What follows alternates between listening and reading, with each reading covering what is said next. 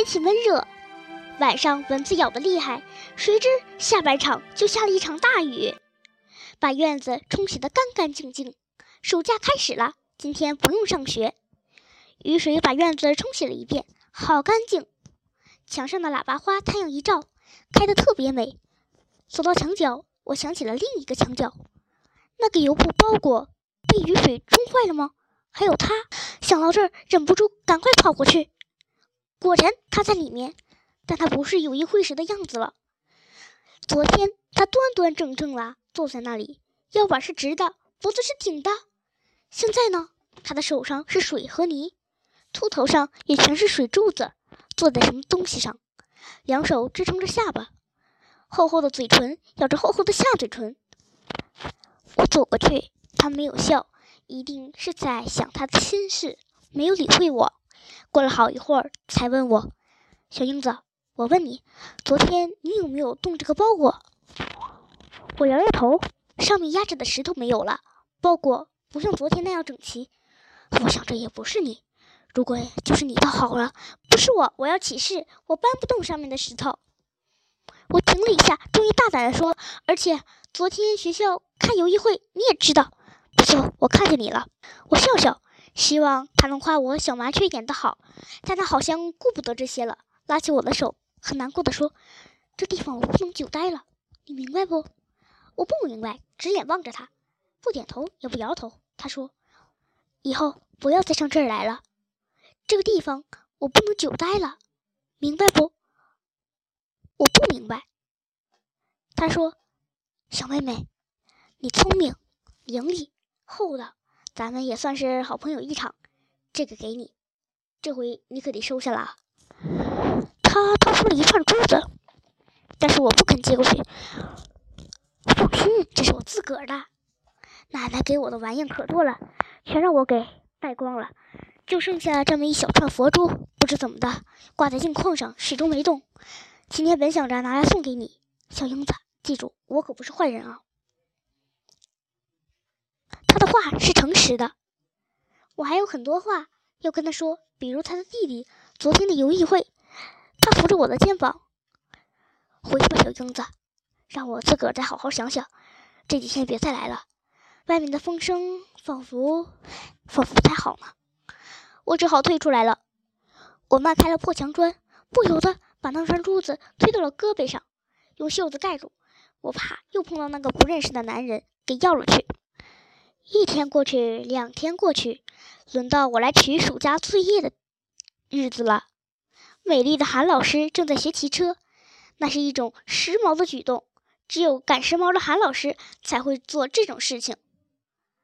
他骑到我面前停了停，笑着对我说：“来拿作业呀。”我点点头。暑假要快乐的过。下学期很快就开学了，那时候你的作业做完了，新芽也长出来了，新华门也可以冲车子了。他的话多么好听，我真是太好笑了。不过想想我的牙，又停住，没有笑出来。但但是我也要笑啊，就哈哈大笑起来。韩老师也扶着车把笑了。我和几个同学一起回家，向新华门走，土坡已经移开了许多。韩老师说的不错。下学期开学，一定有很多的人来上课。韩老师当然也会从这里通过啦。他骑在车上像仙女一样，我在路上看见他，一定向他招手说：“韩老师早。”进了新帘子胡同，感觉今天特别热闹似的。几个巡警在胡同里走来走去。又是谁丢了东西吗？我的心跳了，好像有什么不幸。越往里面走，人越多了。走，看去，走，看看去。人们都这么说，我加紧了脚步。家家的门都开了，我家的门墩儿被刘平和方德成占上去了。宋妈抱猪猪也站在了门口，妈躲在大门里面看。她这叫规矩。怎么了，宋妈？我扯扯衣角问。贼，逮上贼啦！宋妈没看我，只管伸着脖子探望着。贼在哪儿啊？救出来，救出来！你看着啊！人嗡嗡的弹着。来了来了，出来了！我的眼前被人群挡住了，只看见很多头在攒动。草那边也有人拥挤过来，就是他呀，不是受检破铜烂铁的那个小子吗？前面有一个巡警抱着一个包袱，啊，是那个油布包袱，一定是逮着他了。我拉紧了宋妈的衣角，好嘛，有人说话了，他这倒方便就在草堆里窝赃啊！小子不是做贼的模样啊，人心大变，好人坏人看不出来了。我很害怕他看着他，但到底看见了。他被一个巡警牵着，白绳子把手捆住了。我手心满是汗。在另一边，我又看见一个人，就是那个在槐树下向我要铜佛像的男人，手里好像还拿着两个铜佛。就是那个便衣破的汉，在这儿憋了有好几天了。有人说，哪个是便衣？就是那个拿草帽的呀，手里还拿着贼方呢，说是一个小姑娘点引的路才破了案的。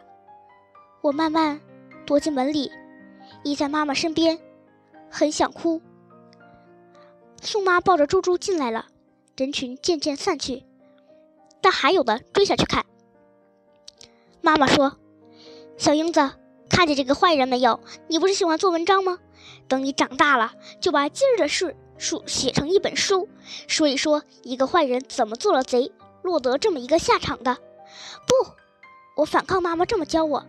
我将来是要写一本书，但绝对不像妈妈说的这样。我要写的是，我们看海去。